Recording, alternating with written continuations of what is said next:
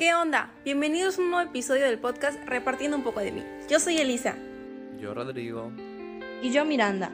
En el episodio del día de hoy contamos con dos temas interesantes llamados Día Mundial de Concienciación del Autismo y Día Mundial de la Salud.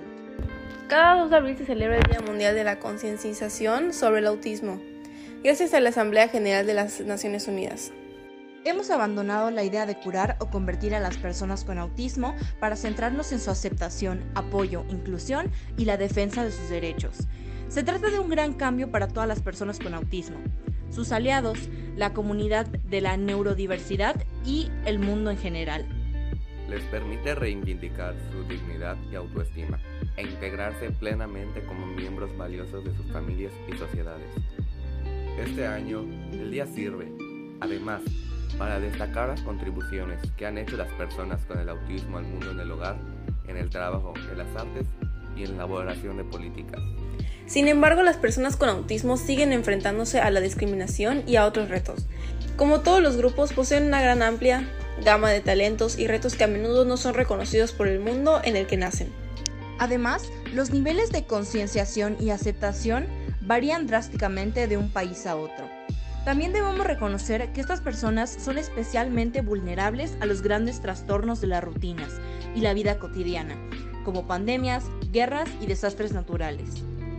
El autismo es una condición de vida cuyas causas se desconocen, aunque se cree que la existencia de un factor genético asociado a un componente ambiental puede causar esto. El autismo afecta en mayor o menor medida la interacción social por medio de la comunicación, la conducta, el lenguaje y la integración sensorial en las personas. El autismo no es una enfermedad. Las personas que viven con él tienen una manera diferente de interpretar las palabras, los colores, las formas y los sonidos del mundo que nos rodea. Con tratamiento terapéutico personalizado y especializado se logra incrementar la calidad de vida. El Día Mundial de la Salud se celebra todos los años el 7 de abril para conmemorar el aniversario de la fundación de la Organización Mundial de la Salud, OMS, en 1948. En medio de una pandemia, un planeta contaminado y una incidencia creciente de enfermedades, el tema del Día Mundial de la Salud 2022 es, más bien, fue, nuestro planeta, nuestra salud para llamar la atención mundial sobre la interconexión entre los ecosistemas del planeta y nuestra salud. La salud de nuestro planeta está en riesgo por una triple crisis, está interconectada con la salud de las personas, cambio climático, pérdida de biodiversidad y contaminación. Proteger la salud de las personas requiere una acción transformadora en todos los sectores, incluidos la energía, el transporte, la naturaleza, los sistemas alimentarios y las finanzas.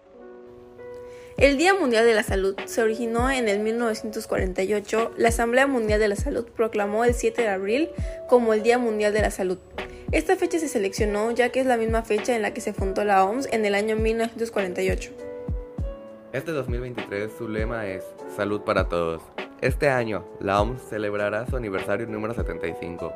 El evento tuvo lugar el miércoles 5 de abril a las 11 horas, en el que se llevó a cabo un diálogo de alto nivel que se enfocaba en la salud para todas las personas, de tal manera que se pueda fortalecer la atención primaria de salud para construir sistemas resilientes.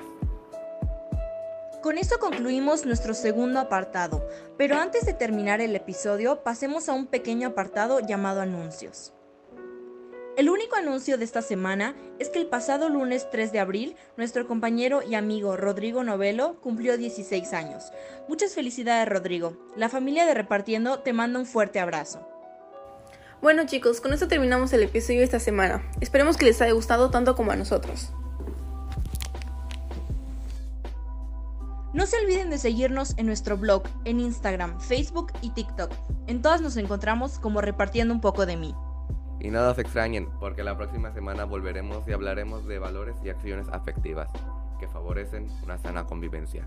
Hasta el próximo episodio y recuerden repartidores, siempre hay a quien apoyar.